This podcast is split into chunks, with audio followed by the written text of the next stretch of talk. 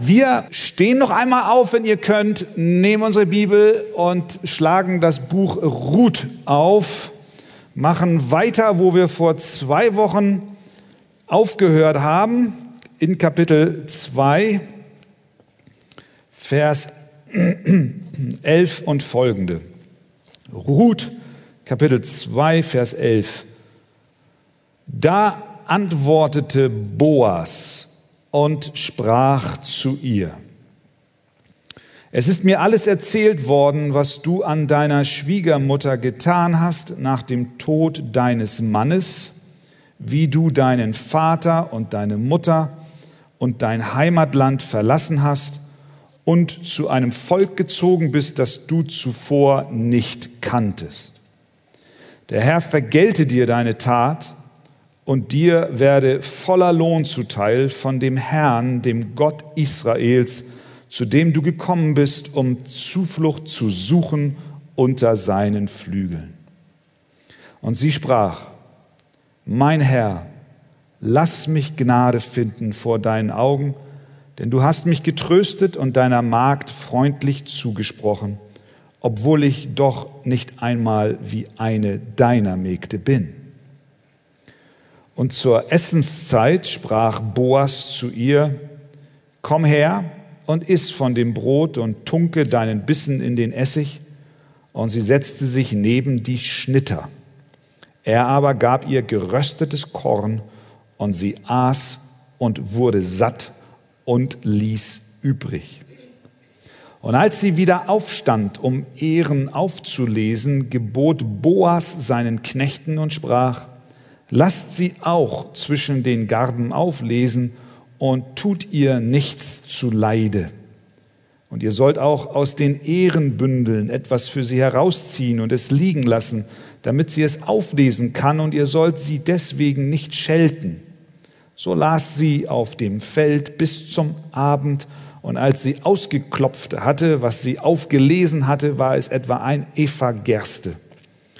Und sie hob es auf und trug es in die Stadt, und ihre Schwiegermutter sah, was sie aufgelesen hatte.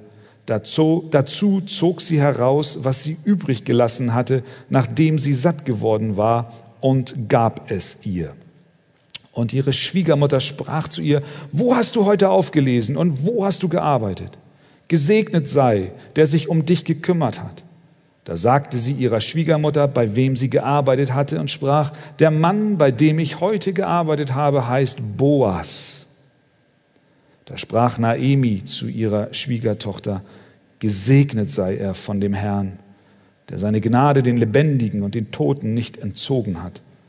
Und Naemi sagte ihr, der Mann ist mit uns nahe verwandt, er gehört zu unseren Lösern.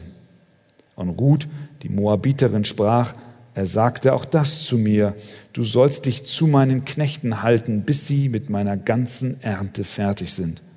Und Naemi sprach zu ihrer Schwiegertochter Ruth, es ist gut, meine Tochter, wenn du mit seinen Mägden ausgehst und man dich nicht auf einem anderen Acker belästigt. Amen. Nehmt doch gerne Platz.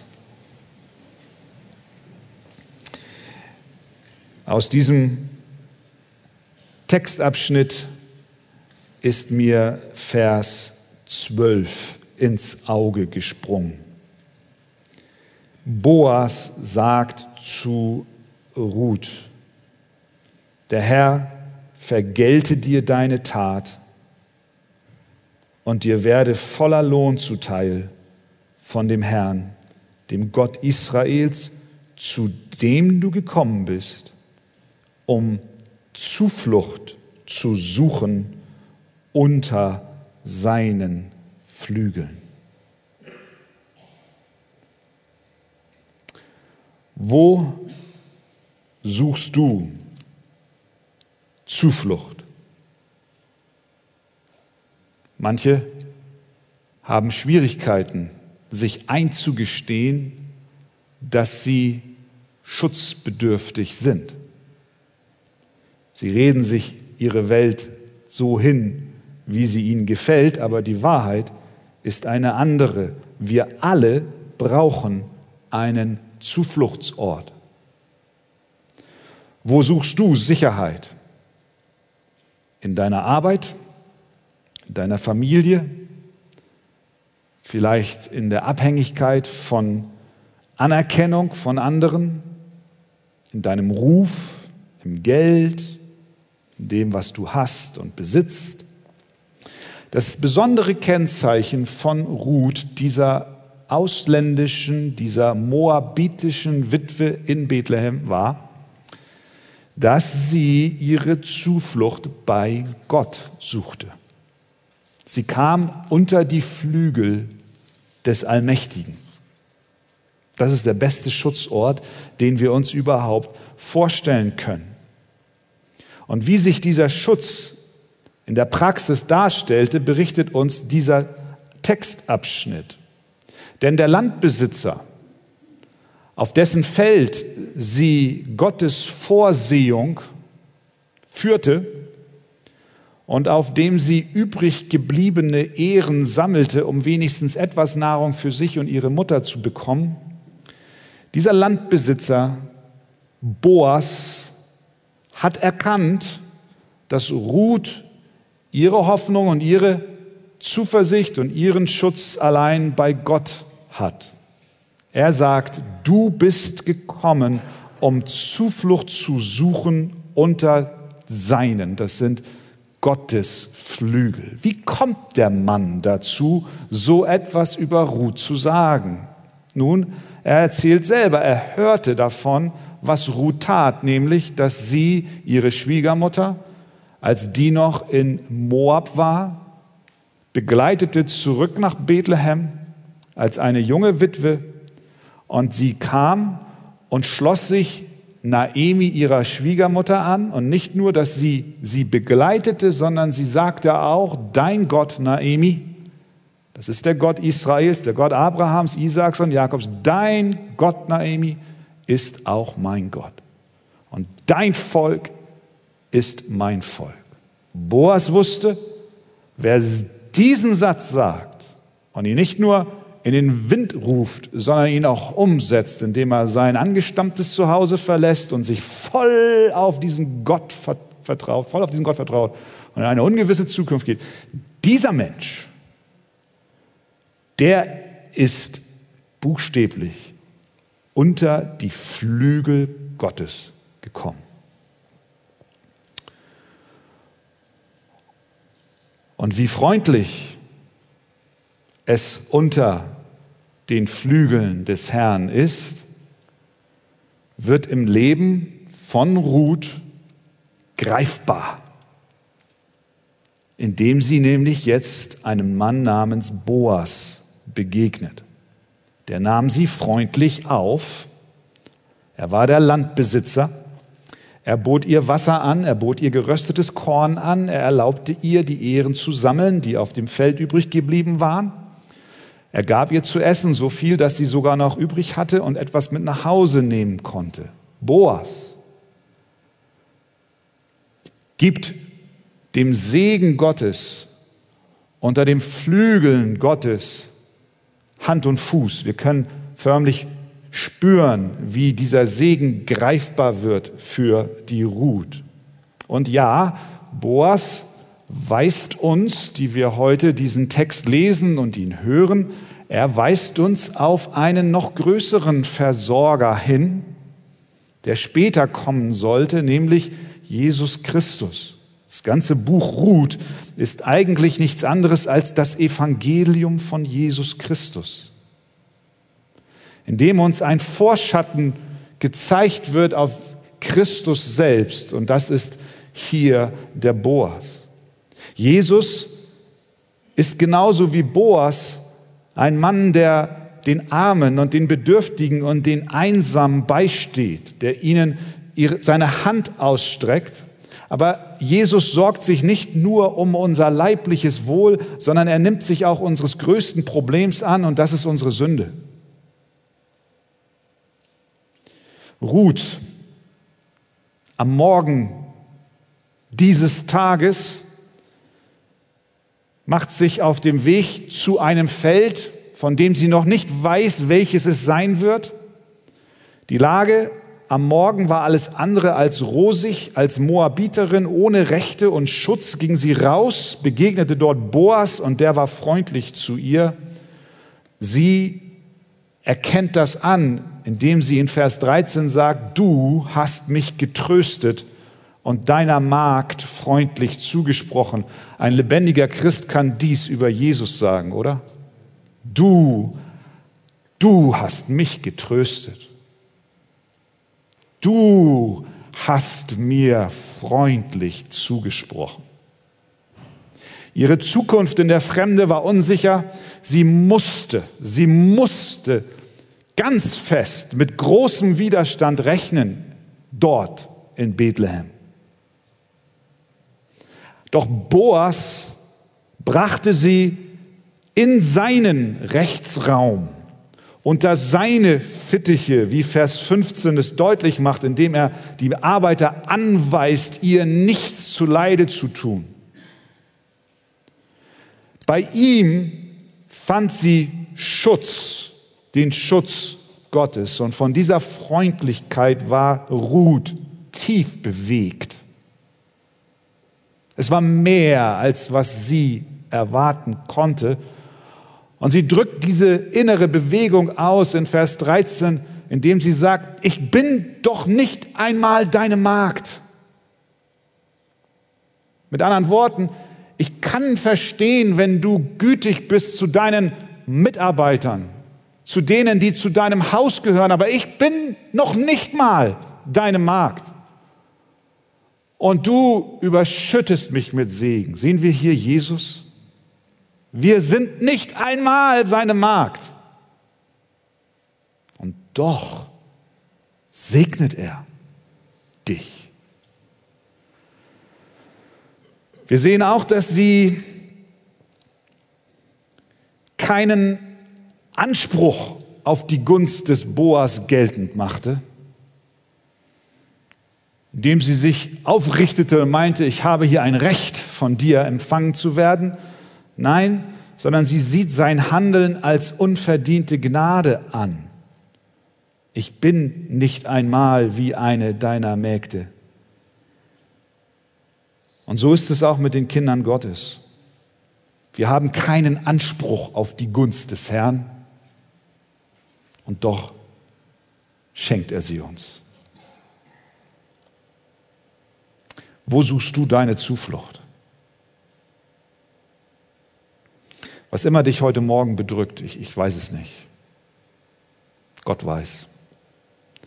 Was immer dich belastet, ich weiß es nicht. Gott weiß. Suche doch heute Morgen deine Zuflucht bei dem Herrn. Er ist dein Schutz. Berge dich unter dem Schatten seiner Flügel, so wie Ruth es tat. Er allein ist in der Lage, dir zu geben, was du brauchst. Und dann kannst du mit dem Psalmisten sagen, Psalm 36, 8, wie köstlich ist deine Gnade, o oh Gott, dass Menschenkinder Zuflucht finden unter dem Schatten deiner Flügel, so wie kleine Küken unter die Flügel der Henne kommen. Oder wie Psalm 91 es ausdrückt, wer unter dem Schirm des Höchsten sitzt, der bleibt unter dem Schatten des Allmächtigen. Ich sage zu dem Herrn, meine Zuflucht und meine Burg, mein Gott, auf den ich traue, in den Irrungen und Wirrungen dieser Tage, in der Unsicherheit, wie es weitergeht auf diesem Globus und in der Frage deines ganz persönlichen kleinen Kosmos, in dem du und dein Leben steckt, gibt es Hoffnung bei Gott. Was kennzeichnet nun Boas aus als ein, ein Typus auf, auf Jesus? Diese Frage wollen wir uns ansehen. Drei Punkte aus diesem Text. Das Erste, was wir sehen, ist, Boas gibt gerne. Vers 14. Und zur Essenszeit sprach Boas zu ihr, komm her und iss von dem Brot und tunke dein Bissen in den Essig. Das ist übrigens etwas Positives. Ich weiß nicht, wer von euch sein Brot in Essig tunkt und das jetzt liest und denkt, was ist das für eine Einladung? Ist ja ein bisschen eklig. Das war im Prinzip die Sprite und die Fanta damaliger Tage, wenn wir so wollen. Ein Erfrischungsgetränk, ein erfrischendes äh, Nahrung, frischende Nahrung. Tunke deinen Bissen in den Essig. Und sie setzte sich neben die Schnitter, also neben die anderen Arbeiter er aber gab ihr geröstetes Korn und sie aß und wurde satt und ließ übrig. Was Boas hier tut, ist mehr, als was Gott in seinem Wort eigentlich von ihm erwartet hat. In den letzten Predigten haben wir es schon erwähnt, dass Gott Gebote gab, besonders an die Landbesitzer, dass sie Teile des Feldes bei der Ernte nicht abernten sollten, die Randbereiche und die Ecken, damit die Armen, die Witwen und die Waisen hingehen können und ein bisschen Korn schneiden, damit sie auch ein bisschen eine Mindestgrundsicherung bekommen. Wir haben darüber gesprochen, dass sie also nicht sich in den Sessel lehnten und es wurde ihnen gebracht. Nein, sie mussten aktiv werden, aber es wurden dort Bereiche des Feldes stehen gelassen, um diese Witwen und Waisen und die Armen zu versorgen. Boas, das ist Kennzeichen von ihm. Er gibt gerne, und zwar mehr als das, was eigentlich Gott vorgesehen hat. Denn dass er die Randbereiche seines Feldes hat stehen lassen, das ist klar, das haben wir ja gesehen. Aber jetzt geht er bei. Und äh, er hat die Ruth schon entdeckt. Ne? Mehr als nur so, sondern er, er, seine Liebe geht schon geht schon los. So wie Jesus mit dir. Seine Liebe ging schon früh los. Er sah dich und gab dir mehr als nur das Nötigste, sondern er gab im Überfluss und er gab gerne.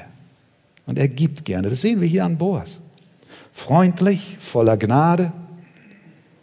Er reflektiert durch das Halten des Gebotes und darüber hinaus das Wesen Gottes. Und das ist im Übrigen, und da können wir uns die Frage stellen, was heißt das für uns? Das eine ist, wir sehen hier, wir haben in Jesus einen noch viel großzügigeren und noch viel liebergebenden Boas. Und die andere Frage, die wir uns stellen, ja, was heißt das für mich, für meinen Alltag, für mein Leben als Christ? Nun, Boas ist hier ein Vorbild auch für uns. Denn wir sehen in ihm, dass er das Gebot Gottes hielt und es gerne hielt. Das erinnert uns daran, dass uns die Gebote Gottes nicht gegeben sind, damit wir sie mit der Faust in der Tasche einigermaßen so halten und dabei griesgrämig reingucken und bloß nur das Nötigste tun, sondern die Gebote Gottes sind uns gegeben, um auch das Wesen Gottes anderen Menschen zu zeigen. Wenn Gott in seinem Wort sagt, du sollst nicht falsch Zeugnis reden wider deinen Nächsten, dann ist das nichts anderes als der Ausdruck des Wesens Gottes. Er ist ein wahrhaftiger Gott. Und wenn wir als seine Kinder dieses Gebot von ihm bekommen und wir folgen ihm in diesem Gebot, dann wird automatisch durch die Beobachtung anderer das Wesen Gottes für sie sichtbar. Kinder Gottes reden die Wahrheit. Amen. Und wenn Menschen hereinkommen und sie einen Vertrag mit einem Kind Gottes machen, so muss es sein und so soll es sein, dann können sie sich darauf verlassen, wie auf das Amen in der Kirche. Warum? Weil ihr Gott ein wahrhaftiger Gott ist. Das Gebot Gottes ist uns gegeben, damit, wenn wir es halten, die Menschen sehen, wie Gott in seinem Wesen tatsächlich ist. Wenn Gott zu uns sagt, ihr sollt nicht Ehe brechen, dann reflektiert das seine Treue, seine Bündnistreue, die er auf Israel und auf seine Kinder gelegt hat und er sie niemals brechen wird. Und er sagt, schau, das ist mein Gebot und das entspringt aus meinem Wesen. Und ganz natürlicherweise ist es so, wenn wir mit seiner Hilfe diese Gebote halten, dann reflektieren wir die Treue Gottes. Deswegen ist hoffentlich die Gemeinde von Christen eine Gemeinde, in der wir sagen können, ja, hier sind Menschen, die sind treu ihrem Ehepartner gegenüber. Warum? Weil Gott treu ist. Mit anderen Worten, wir halten nicht die Gebote, weil wir keine andere Wahl haben oder weil wir einigermaßen mit Gott dem Vater zurechtkommen wollen. Nein, sondern wir halten die Gebote voller Freude, weil wir durch das Halten der Gebote das Wesen Gottes einer Welt, die verloren geht, sichtbar machen. Amen. Und das tut Boas hier. Der hält das Gebot Gottes, Randbereiche der Felder stehen zu lassen, sowieso, und er tut noch viel mehr. Er sagt, Ruth, komm her, iss von dem Brot und tunke deinen Bissen in den Essig, setz dich zu uns, sei eine von uns. Das äh, hat eine ganz persönliche Anwendung auf unser Leben, kann es haben, soll es haben. Auch unser Besitz verpflichtet. Wie heißt es? Eigentum verpflichtet. Unser Umgang mit Finanzen, mit Ressourcen, mit Dingen, die Gott uns anvertraut hat, sollen genauso wie von Boas eingesetzt werden, um Gottes Wesen zu reflektieren. Und das sollen wir tun mit Freuden. Boas gab freudig und gerne und so sollen auch wir es tun. Paulus drückt es im 2. Korinther 9 so aus der aber, das aber bedenkt, wer kärglich sät, der wird auch kärglich ernten. Mit anderen Worten, wer mit einem griesgrämigen Herzen gibt, der wird auch griesgrämig ernten.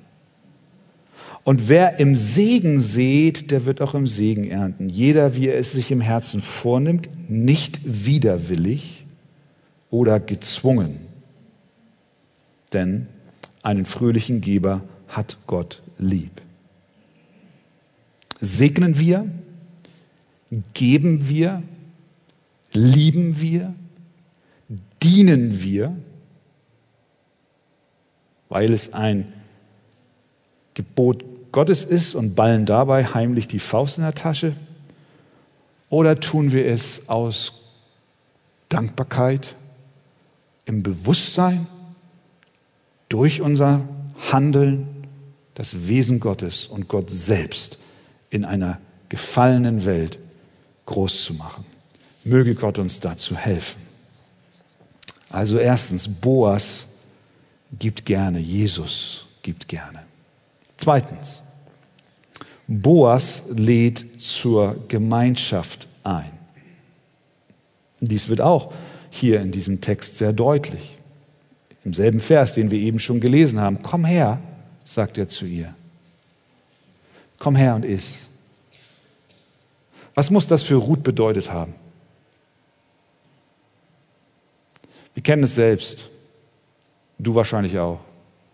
Bist neu in einer Klasse, einer Klassengemeinschaft, umgezogen nach Hamburg oder Schule gewechselt. Oder du kommst in eine Ausbildung in ein neues Kollegium. Bei der Post als Student, als ich meine Briefe dort ausgetragen habe, war ich neu. Und wie froh war ich, als jemand kam und mich an die Hand nahm, jetzt nicht buchstäblich, aber mich freundlich begrüßte und mich in die Gemeinschaft der Kollegen eingeführt hat und vor allen Dingen mir Hinweise gegeben hat, wie ich schneller diese elenden Briefe morgens um vier oder um fünf oder um drei, ich weiß nicht mehr, sortieren kann. Wie dankbar bist du, wenn du eine helfende Hand bekommst, jemanden, der eine Brücke zu dir baut und dich einführt in die Gemeinschaft. Das tat Boas hier. Komm her und iss von dem Brot. Am Morgen noch war sie unsicher, wie der Tag verlaufen würde. Zu ihrer Schwiegermutter sagte sie noch, lass mich doch aufs Feld hinausgehen und Ehren auflesen bei dem, in dessen Augen ich Gnade finde. Das ist noch sehr, sehr vage. Ja, ich weiß nicht, ob ich Gnade finde und bei wem mal gucken und mal schauen. Und nun, im Laufe des Tages, hat Gott in seiner Vorsehung sie auf dieses Feld dieses Boas gebracht und der nun auch noch sie in die Gemeinschaft einführt, etwas Ungewöhnliches für eine moabitische Witwe. dass sie nun sich zu den Schnittern setzen soll. Was für ein wunderbares Zeichen der Gnade und der Großzügigkeit Gottes. Und auch hier ist Boas ein Vorschatten auf Jesus Christus hin. Wir feiern nachher das Abendmahl. Es ist, als wenn Jesus uns auch einlädt, zum Tisch des Herrn zu kommen, die, die wir einst außen vor waren, die wir nicht zugehörig sind zu der Gemeinschaft der Gläubigen per Geburt, aber dann doch durch die Vorsehung Gottes mit dem Evangelium bekannt wurden und wir aus Gnade Buße tun durften über unsere Sünden und uns ihm anvertrauen durften. Und Jesus nahm uns bei der Hand und führte uns zu seinem Tisch. Und nicht nur zu dem Tisch allein, sondern in der Gemeinschaft der Heiligen. Wisst ihr eigentlich, was das für ein Geschenk ist? Ja. Ich weiß, in der Corona-Zeit, als wir Lockdown hatten, wie viele Zuschriften habe ich bekommen, die ausgedrückt haben, uns fehlt die Gemeinschaft und uns fehlt das gemeinsame Feiern des Abendmahls. Warum? Weil es ein Privileg ist, dass Christus uns aufnimmt in die Gemeinschaft mit sich und mit den Heiligen. Zeichen wunderbarer Gnade und Großzügigkeit. Aber auch hier können wir schauen, was bedeutet das für mich, für dich in deinem Alltag, diese Großzügigkeit und diese, diese, diese Einladung zur Gemeinschaft umzusetzen. Wie handelst du, frage ich, auf deiner Arbeit, in deiner Schule, da kommen neue Leute rein lehnst dich zurück und checkst sie erstmal ab und denkst, naja, lass ihn mal machen, mal gucken, wo er sich die Nase abstößt und vielleicht helfe ich ihm irgendwann mal. Denkst du vielleicht, es ist ein neuer Kollege, naja, den werde ich jetzt nicht gleich in die Geheimnisse des Betriebes einführen, weil es könnte ja sein, dass er eines Tages eine Konkurrenz für mich wird und der Chef ihn vielleicht mehr bevorzugt als mich. Es kommen Geschwister, ausländische Geschwister in die Gemeinde hinein, aus fremden Nationen. Was haben wir auch an Flüchtlingen hier bei uns? Lehnen wir uns zurück und sagen, na, Mensch, wir sind doch schon so viele hier? Oder reichen wir die Hand und sagen, du bist wie Ruth aus Moab, komm, komm rein. Du suchst Schutz unter den Flügeln des Allmächtigen. Herzlich willkommen. Boas Erstens gibt gerne. Boas zweitens lädt zur Gemeinschaft ein. Drittens, Boas gibt im Überfluss. Vers 17. Ruth las, also sammelte auf dem Feld bis zum Abend, obwohl sie viel Gunst in den Augen Boas hatte, hörte sie nicht auf, sondern zog das Ding durch, bis es dunkel wurde. Sie arbeitete, sie klopfte, heißt es, das heißt, sie trennte das Brauchbare vom Unbrauchbaren und sammelte so das Korn. Und am Ende des Tages war es ein Eva Gerste, das sind etwa 22 Liter, zwei große Eimer voll Korn, die kleine Ruth mit zwei Eimern voll. Mehr konnte sie vermutlich auch gar nicht tragen. Weit mehr als das, was sie erwartete, brachte sie am Abend mit nach Hause. Und wie ist es bei Jesus? Segnet er dich gerade so mit dem, was du zum Überleben brauchst? Wir haben vorhin das, Erntedankfest angesprochen. Wie viel Segen hast du, habe ich im vergangenen Jahr von Herrn, vom Herrn erfahren und bekommen. Mehr als was wir brauchen. Kleidung, Nahrung, Gesundheit, Sicherheit. Der Name des Herrn sei gelobt. Naemi fielen die Augen aus. Vers 18. Ruth hob es auf, trug es in die Stadt und ihre Schwiegermutter sah, was sie aufgelesen hatte. Morgens war noch nicht klar, ob sie Gnade findet, und am Abend kommt Ruth mit mehr zurück, als sie brauchten. Sie kommt mit Überfluss zurück. Warum? Weil Boas im Überfluss gegeben hat. Das war ja nicht die Leistung von Ruth, sondern es war nur möglich, weil Boas sie segnete. Und so ist es auch mit Jesus. Er gibt dir mehr, als du brauchst, nicht weil es deine Leistung ist, sondern weil es seine Gnade ist. Und so ist es auch mit allen geistlichen Segnungen. Wir können und wir dürfen, ja, ich würde sagen, wir sollen von Gott mehr erwarten und ihn nicht eingrenzen. Wir dürfen erwarten, dass Gott uns noch viel mehr im geistlichen Sinne segnet, als wie wir es bisher erfahren haben. Liebe Gemeinde, wir können, wir, lasst uns träumen. Lasst uns nicht, nicht verrückt werden, aber wir dürfen Gott vertrauen, dass er mehr gibt, als was wir am Morgen erwarten. Das sehen wir hier. Ruth kommt mit zwei Eimern voll.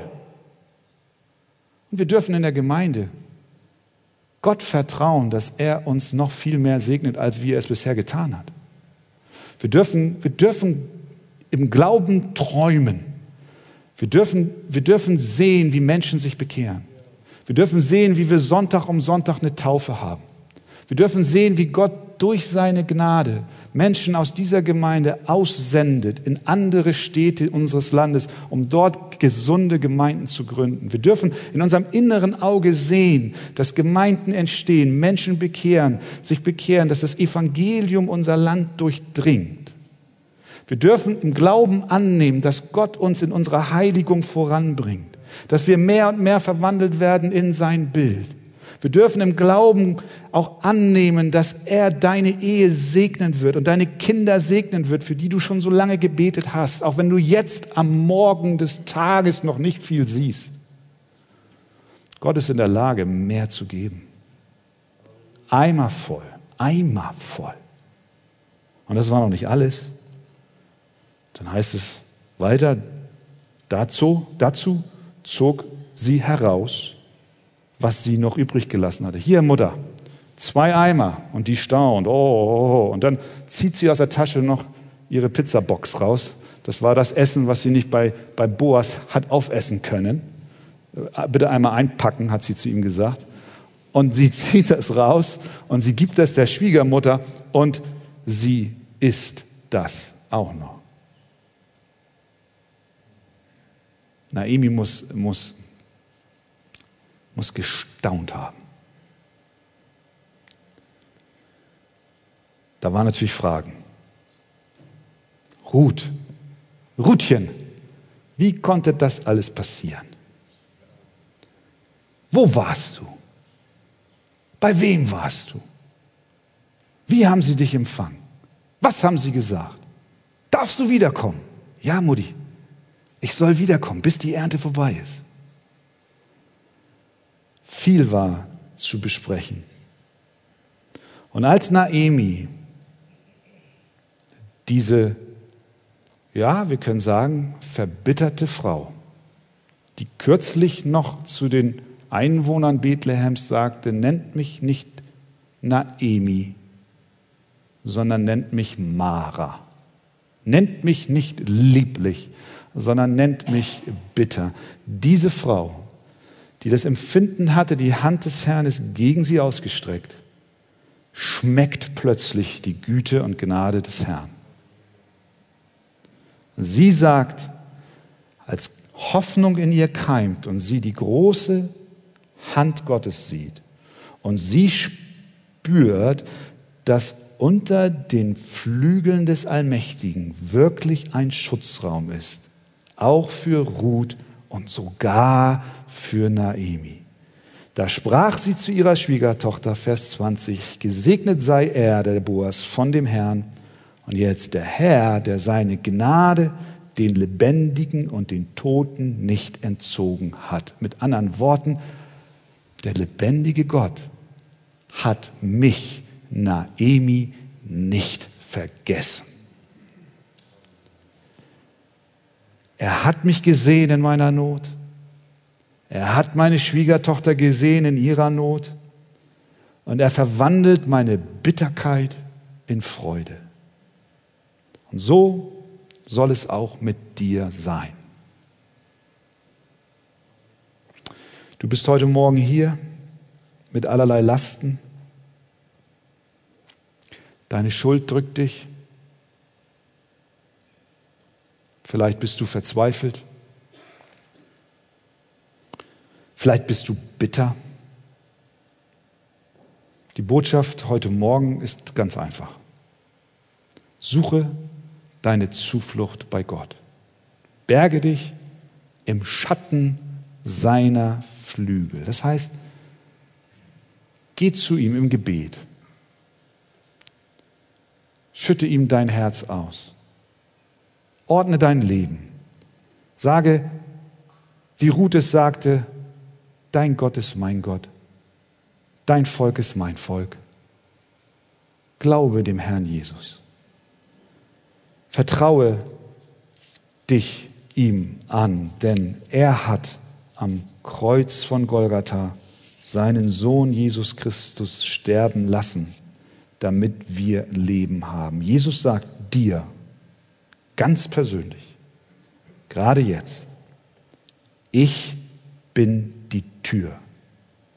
Wenn jemand durch mich hineingeht, wird er gerettet werden und wird ein- und ausgehen und Weide finden. Und dann ist Jesus noch nicht zu Ende. Er sagt weiter, ich bin gekommen, damit sie das Leben haben und es im Überfluss haben.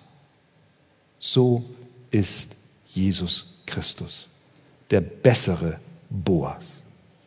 Wie schön ist es doch im Schatten der Flügel Gottes zu leben und in der Gemeinschaft derer, die sich bei ihm bergen. Ruth und Naimi haben ihre Ruhe bei Gott gefunden. Beide suchten Zuflucht unter den Flügeln Gottes. Und das, ihr Lieben, wollen wir auch tun. Möge Gott uns helfen dazu.